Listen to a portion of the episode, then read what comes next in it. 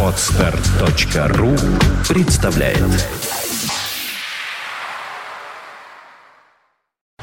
You are listening. You're listening to Internet Radio Fontanka FM. Fontanka FM. Виват. История. Здравствуйте. Вы слушаете радио Фонтанка FM. В эфире программа «Виват История». Программа выходит при поддержке компании «Весткол». «Весткол» всегда на вашей стороне. В студии автор ведущей программы Сергей Виватенко. Добрый день. Здравствуйте, Саша. Добрый день, дорогие друзья. Как всегда, в конце программы «Историческая викторина», приз для которой предоставлен на выбор либо издательством Витанова, это хорошие книги о хороших людях, либо рестораном «Гапикус» на канале Грибоедова, дом 25, сертификат на 1000 рублей на посещение ресторана. Итак, начнем. Сергей, у нас сегодня интересная тема. Первая мировая война. Причины Первой мировой войны. Ну, дорогие друзья, как бы скоро на следующей неделе произойдет в Сараеве событие. Будет сто лет, как убили нашего Фердинанда. Почему Помните, же да? нашего? Ну, так начинается произведение Гашика, похождение А, Бравла да-да-да. Швейка. Убили, значит, Фердинанда нашего, сказала пани Мюллер, да? А вот, да, Швейку, который продавал собак уродов. А вот, да, действительно, сто лет Первой мировой войне. 20 век. Знаете, дорогие друзья, Саш, а, вот у меня, я так считаю, что века начинаются не 1 января какого-то года, а или заканчивается он старый век каким-то событием и начинается новым. Вот если мы говорим про, например, ну, про Россию, э, наверное, 20 век для нас и для Европы тоже наступил как раз 1 августа 2014 года. А, то есть новая абсолютно реальность и прочая страшная война, которая унесла миллионы, десятки миллионов жизней. Почему? Давайте разберемся. В чем причины, кто виноват в этой страшной кровавой бом- бойне? Хотели ли бы, хотели ли, э, скажем так, те страны, которые тогда руководили миром этой войны? Ну, давайте разберемся. Саш, вот Россия вступила в Первую мировую войну. Вы знаете, для нас это закончилось тяжело. Да? Династия Романовых закончилась, потерей дву- двумя революциями, потерей больших территорий и прочее. А что вообще хотела в Первой мировой войне Россия? Были какие-нибудь у нее цели? Какие территории мы хотели, а? Чего нам не хватало? Ну, не хватало чего-то, видимо, каких-то рынков сбыта. Ну, на самом деле, ну, за это как бы сильно-то не воюют, честное слово.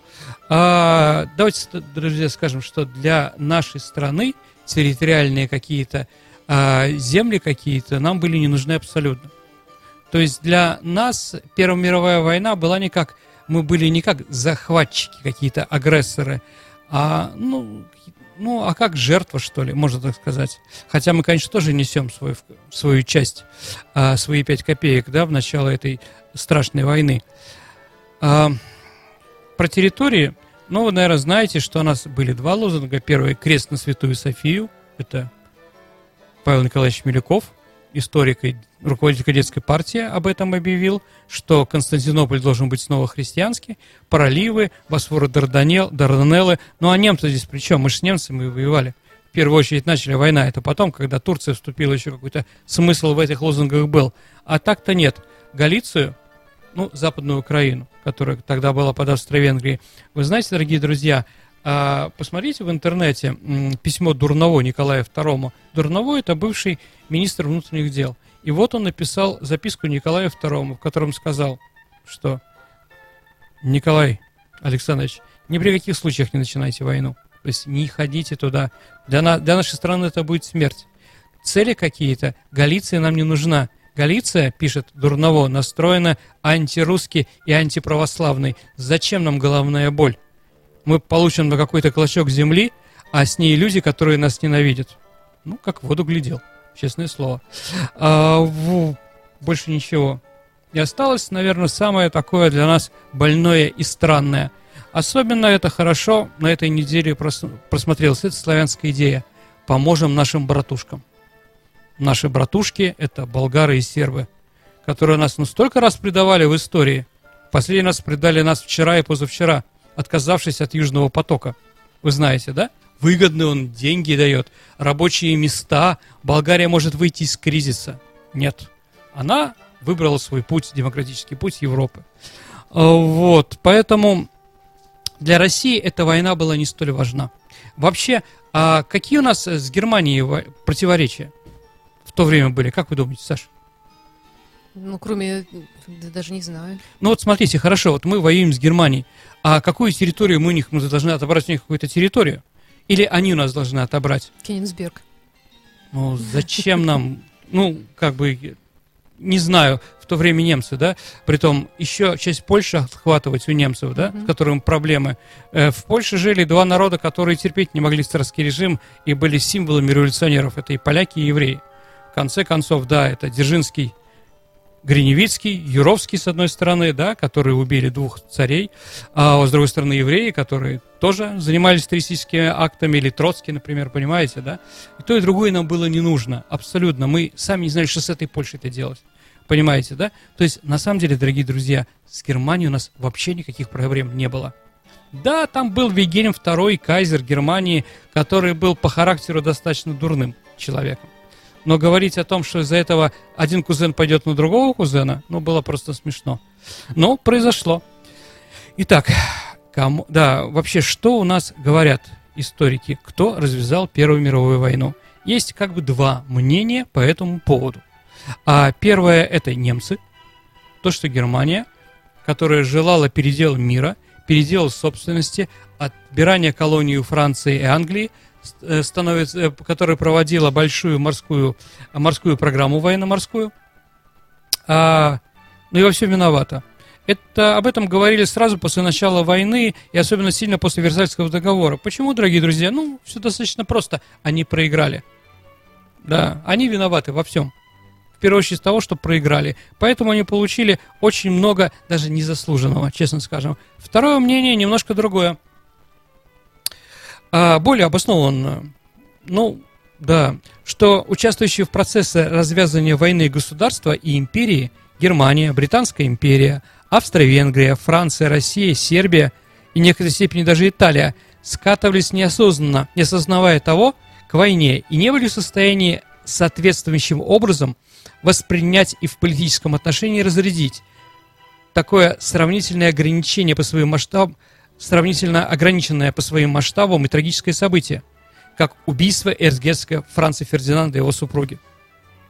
То есть, дорогие друзья, наверное, мы можем сказать, что все страны, великие страны, которые тогда были, а, внесли свою влепту в начало этой самой войны, худо-бедно. Но главное противоречие, конечно, было между немцами и Англией. Кто еще очень хотел войны, это Франция. У Франции э, к власти пришли ну, Раймон Пуанкаре, лотарингец, а, скажем так, реваншисты. Они требовали, у них была цель вернуть в Эльзас и Лотарингию, вернуть две восточные провинции, два департамента, исконно французские, как они говорили, а, ну, для того, которые они потеряли в войне, франко-прусской войне 1870-71 годов. Вот у Франции была какая-то причина, да? У Австро-Венгрии меньше всего, ну, и Австро-Венгрия, конечно, тоже внесла свой вклад. Понимаете, Австрия тому времени перестала, уже практически перестает быть великой державой. Ее, как серьезную, э, серьезного игрока в политике, в Европе, в мире уже никто не рассматривает. Даже вот австрийский посол в США жалуется, что их э, вызывают в самый последний момент вместе с Гондурасом. То есть там, да, а- есть Россия, есть Англия, есть Франция, а про них как бы забывают. Самый последний момент. Вот, им нужно была маленькая победоносная война, на чем уже обожглась Русская империя, Российская империя во время русско-японской войны 1905 года.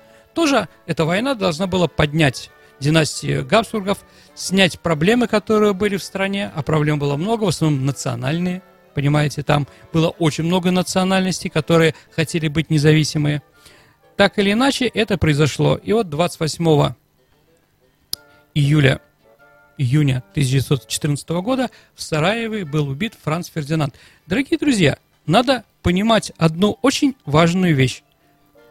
Кто вообще спровоцировал? Я почему сегодня начал эту передачу? Потому что уже начинается. Уже к 1 августа как бы наши телевизионщики готовят бомбы.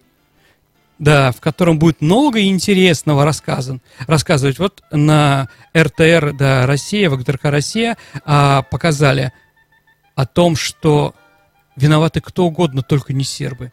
Сербы здесь несчастный народ, на которых завоевали и прочее. Ничего подобного. Сербы спровоцировали Первую мировую войну. и никто другой.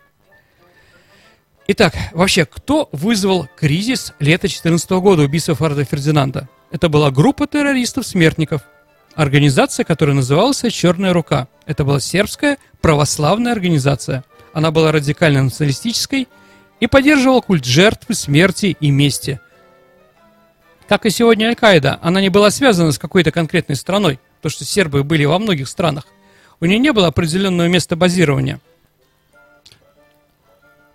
и они также поддерживали тайные контакты с различными национальными правительствами. В принципе, в принципе, черной рукой руководил сербский генеральный штаб. И сербы как раз и убили. Да, Гаврила Принцип был сербом. То есть, понимаете, а, опять-таки, наши друзья-сербы нас спровоцировали. Им нужно было э, спровоцировать войну России против Австро-Венгрии. Только тогда, если Россия будет воевать с Австро-Венгрией, они могут получить те территории, за которые боролись. А именно Босния и Герцеговина, э, Хорватия, возможно, Словения. В общем, все югославянские земли. Об этом надо понимать. Конечно.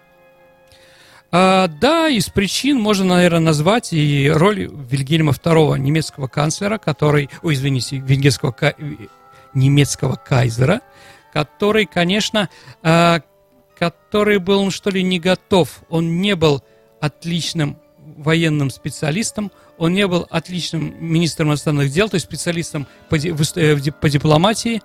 Так или иначе, э, в конце в мире, в основном в Европе, конечно, э, все понимали, что Вильгельм II, он агрессор. А Вильгельм II хотел, в принципе, одного стать, ну, как бы он, одна из главных причин, он хотел стать военачальником – такой, как его предки, как Фридрих Великий. А, что еще? Причем, почему? Хотели ли, понимали ли страны и главное руководство, какая кровавая будет война? Да, конечно, мы можем услышать там, как Август Бебель сказал, что грядущая война, Август Бебель это немецкий социалист, он сказал, что грядущая война, которая скоро будет, она будет гибелью цвета германской молодежи. Ну, он сказал в 2013 году. Жан Жарес говорил об этом. Но как-то все это не прислушивались, и это в основном были какие-то такие социалистические вещи. А почему Европа промолгала этот ужас? Я уверен, что если бы знали, чем все это закончится, какие их будут потери, то наверняка бы они бы, может быть, подумали еще начинать это или начинать. Войны в Европе не было с 1871 года. И за эти 40 лет, дорогие друзья, а, произошло технические перевооружение всей армии. Это уже была не армия нового времени, это была машина по истреблению народов. Пулеметы «Максим», гаубицы 75-миллитровые, уже начало авиации, отравляющие вещества, подводные лодки и многое другое, что приносило громадные, громадные потери – но об этом как-то не думали, потому что последнее поколение, 71 год, ну когда она там воевала, э, война русских против японцев немножко наших отрезвила, это точно. Э, но сказать о том, что через эту войну прошли все, скажем так, вся наш, весь наш генералитет, русская армия, нет, это было далеко на Дальнем Востоке, в Манчжурии, поэтому что там происходило, для нас было мало понятно. Итак, да, конечно, Дальше еще военачальники, которые... Понятно, что военачальники получают ордена, награды, становятся знаменитым только во время войны. Да и тактика тоже. Тактика была устарелая э, всех, э, всех армий. Они еще не понимали, что их ждет. Ну, самый лучший, самый великий военачальник Первой мировой войны, маршал Фердинанд Фош, в то время, перед войной, он был преподавателем э, в э, Эколь Милитор, то есть э, военной школе, да, где сейчас около Эфелевой башни, там даже памятник конный стоит. Так вот, он говорил, главное в будущей войне – это наступление. Атаковать, атаковать, атаковать. Француз может только атаковать. Это, конечно, здорово, здорово было при Людовике XIV или при Наполеоне. А когда, извините, у немцев на 100 метров фронта 4 пулемета, которые за минуту каждый пулемет может, в принципе, убить по 100 человек – попробуйте, поатакуйте, пробежитесь, да, между двумя линиями обороны, французской и немецкой. Об этом как-то Фердинанд Фош тогда еще не подумал. А когда они все подумали и столкнулись с этим, был, конечно, ужас. Позиционная война – это ужасная. Второй теоретик – это будущий министр обороны Германии Фелькингайм. Его была идея вообще гениальная. Мы победим, когда полностью израсходуем французский людской ресурс. И вот это вот сражение при, при Вердене, страшное сражение, где за 12 километров фронта погибло а, около полумиллиона человек, и миллион человек стало инвалидами.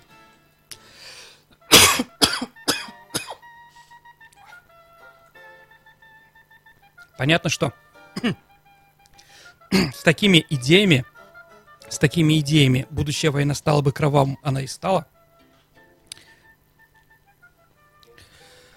Ой. Итак, что хотели страны? Россия, ну, в принципе, конечно, с одной стороны, она хотела решить свои внутренние проблемы войной, потому что, опять-таки, началось движение революционное в стране в 13-14 году, и вообще перед войной у нас были забастовки. На Васильевском острове э, даже баррикады были. То есть опять новая революция, которая должна была решить определенные вопросы. А война, война с немцами, а немцев России не любили. Я думаю, что, может, мы сделаем даже передачу, Саша. А, ну, не то, Немцы что на Руси. ксенофобии, а немцы на Руси, да, достаточно интересно. А, вот. Она сняла революционные порывы, которые были в нашей стране. Немцы хотели колоний. Немцы хотели убрать, наконец, своих вековых врагов, французов с мировой политики. Полностью уничтожить. А, Англия хотела, конечно, снятия германского вопроса, чтобы они больше туда не лезли никак-нибудь. Австро-Венгрия хотела Балканы. Сербия хотела всю Югославию, сколько можно было захватить. Италия хотела Северную Италию и колонии. В общем, все что-то хотели. И убийство Франца Фердинанда, в общем-то, очень, скажем так, было, э, скажем так, многим воспринято как единственный шанс начать войну. Они ее начали.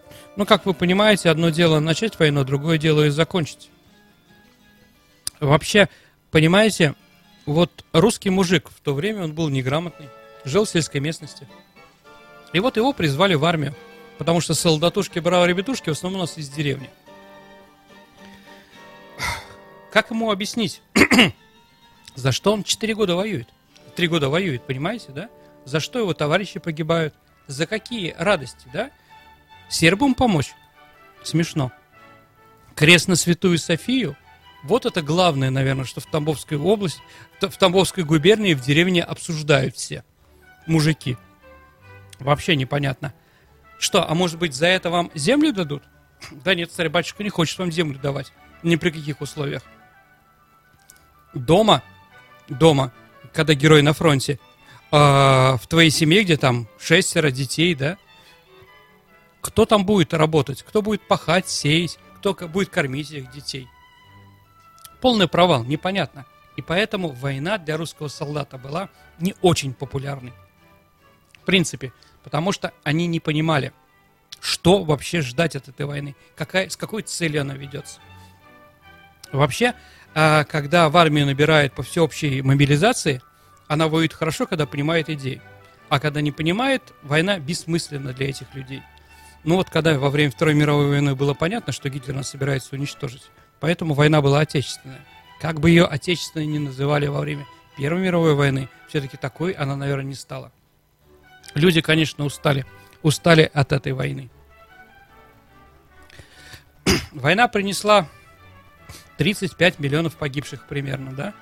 А технику, которая к концу войны стала совершенной, появилась авиация, появились танковые войска, связь появилась и многое другое, что просто уничтожало в большом количестве людей.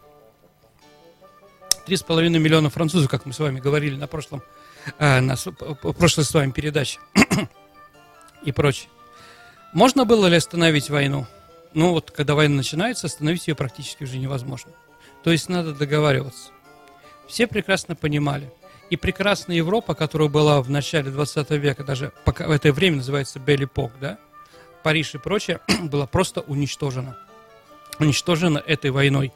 И действительно людям после того, как она закончилась, уже было понятно, никаких каких-то идей, освобождения каких-то еще территорий уже больше никто не хотел воевать.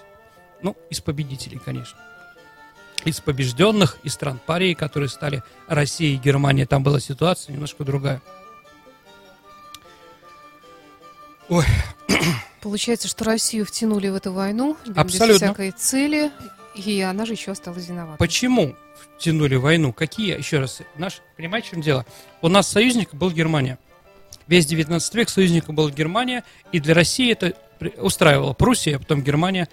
Теперь же нас союзник с другой, с 1891-93 годов, когда был заключен франко-русский союз. Франция. Чем же проблема у нас с Францией? А проблема с тем, дорогие друзья, что мы задолжали французам. Задолжали французским банкирам. Они нам давали займы, и на эти займы требовали, чтобы мы отрабатывали. Платить нам было нечего, вот мы и шли в фарватере французской внешней политики. То есть нас, в принципе, французы толкнули. Угу. Как бы даже Григорий Распутин был против войны. Он писал там, батюшка, говорил Николаю II, да, ни в коем случае не иди, не надо с немцами воевать, за нас закончится это смертью, государство рухнет и так далее и тому подобное. Но не все это видели. Не все это видели. Но потом получили, что получили к сожалению.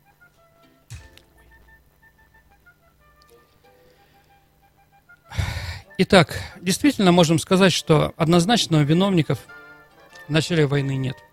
Все страны несут одинаковую ответственность. Определенно. И понятно, с нынешней ситуацией нужно договариваться. Договариваться, потому что начать войну можно, а как ее закончить, непонятно. То, что сейчас происходит на Украине, да, начали – Начало одного. Это как снежный ком, дорогие друзья. Там надо останавливать. Останавливать эту войну любыми средствами. А то нас зальет все. И не только восток Украины, но думаю, что и ближайшие страны, в том числе и нас, возможно, коснется. Нужно договариваться. И сейчас, когда у нас сто лет Первой мировой войны, надо об этом подумать. Мы еще сделаем, Саша, с тобой передачу обязательно про Первую мировую войну. Продолжение, проход... потому что сегодня у нас начало. Да, проход войны и прочее. Просто я сделал такой немножко, скажем так, превентивный удар, потому что я думаю, через неделю или через две об этом будут говорить на всех каналах. Угу. И разную ерунду, извините, я уже жду там, да. А какую ерунду могут начать говорить? Ну вот уже начали говорить, что сербы не виноваты, что виноваты только немцы, что немцы строили там. Ерунда. Сергей, откуда берутся такие вот историки, которые начинают выдвигать какие-то сенсационные идеи исторические? Слушайте, наверное, они не историки, они какие-то публицисты. основном, наверное, да. они на историческом факультете-то не учились. Потому что на истфаке очень хорошо учат, что главное, когда ты историк что-то говорит, ну, он должен опираться на документы. Понимаете, на источники. А когда некоторых таких историков, не хочу говорить их вслух, спрашиваешь, все здорово, что вы там говорите, да, что Первую мировую войну начали евреи, да, для свержения угу. Николая II. Я говорю, а где у вас документы про это? Ну так а те же лжеисторики, называя их таким образом, они же обвиняют официальную историческую да. науку в том, что кроме бумажек они ничего не выйдет и вообще не понимают в истории. Хорошо, а что кроме бумажек вы можете предоставить? Вам так кажется? Или это как печенка ну, чую, извините да, меня, да. в идее, этом да. отношении? Ну, конечно, они были популярные и интересные, да? Когда мы сейчас Извините, у нас э, с историей сталкиваемся только когда какой-нибудь фильм, какой-нибудь блокбастер показывают по, в кинотеатре, да, тогда хочешь не хочешь, а посмотришь что-то, да, и при том с такой, э, с такой стороны, да, то есть антиисторической, надо понимать, что то, что написано в книгах художественной литературы или в кино, с настоящими событиями не имеет никакого отношения. Но они могут также еще предоставить такой довод, что это знает каждый и ага. так, или что да. в этих доку эти документы все они писались уже людьми, которые были идеологически настроены, они воспринимали... Ну, разные документы есть, дорогие себя. друзья, ведь есть много, э, много разных объективных, субъективных источников, да, э, поэтому, на самом деле, историки занимаются своей работой нормально, честное слово. А те, кто около истории, там, разные придумывают вещи, ну, что делать? Поменьше их читайте, читайте нормальных историков, слушайте нормальные передачи. Кстати Саша, говоря, нас все время просят э, да. какие-то хорошие, нормальные источники посоветовать. Ну, Посоветуем обязательно. В следующем. Ну, Да, ну, через выпуск у Нет, нас ну будет на самом деле, вопросы на ответы. дорогие друзья, мне же присылают Ответы и на вопросы, ВКонтакте да, и да, прочее, да. да. то есть я всегда что-то посылаю этим людям, Мгм, говорю, да. что могу, что в моей компетенции. Да, у нас в прошлый раз был про Деголя Да, у нас передача, и Мгм. от- вопрос был о том, как называлась до, до смерти Шарля де Голля и переименования в Париже площади Шарля де Голля, как она называлась? Она называлась Плас де Летуаль, площадь Мгм. звезды. У нас э, есть много разных ответов. Ну, в основном разных, правильных, правильных, в ну, основном, слава да. богу. Анна Беляк, вот одна Поздравляем, из Анну. тех, кто нам прислал методом, так сказать, нашей Мгм. лотереи. Мы выбираем Да. ее сегодняшним победителем. Ну, у нас вопрос достаточно простой, я так думаю. Э, ну, мы начали говорить про Сараевское убийство и прочее. А скажите, пожалуйста, а как переводится с турецкого название столицы Боснии и Герцеговины? Как переводится? Как переводится название столицы Боснии и Герцеговины с турецкого на наш? Ну и прямо сейчас на нашем сайте появляется специальное окошечко для того, чтобы вы могли прислать нам ваш ответ на наш вопрос. Э, Вопрос программы «Виват История» от 10 июня. Я напомню, что приз для исторической викторины нам предоставлен на выбор либо это сертификат на 1000 рублей на посещение ресторана «Гапикус» по адресу канал Грибоедова, 25, либо это книга от издательства «Витанова». «Витанова. Хорошие книги о хороших людях». Спасибо, Сергей. Я еще раз напомню, что ваши э, вопросы, у нас последний выпуск июньский будет посвящен 24 числа у Ответом, нас да, будет да, 24 ответы на ваши вопросы. Да, вы можете оставлять э, в комментариях к программе на PodFM. Нас очень много там слушают. Можно присылать лично мне по адресу moontownsobakainbox.ru и либо ВКонтакте на имя Александра Ромашова, либо Сергея Ну, Виватенко. пишите, я думаю, что если вы Любым поставите способом, задачу да. дописаться до нас, вы найдете, как это сделать. Спасибо, и Сергей. Пожалуйста, и дорогие напомню, друзья. что еще раз программа выходит при поддержке компании Весткол. Весткол всегда на вашей стороне. Спасибо, до встречи в эфире. До свидания. You are listening. You're listening to Internet Radio. Funtank FM. Funtank FM. Скачать другие выпуски подкаста вы можете на podster.ru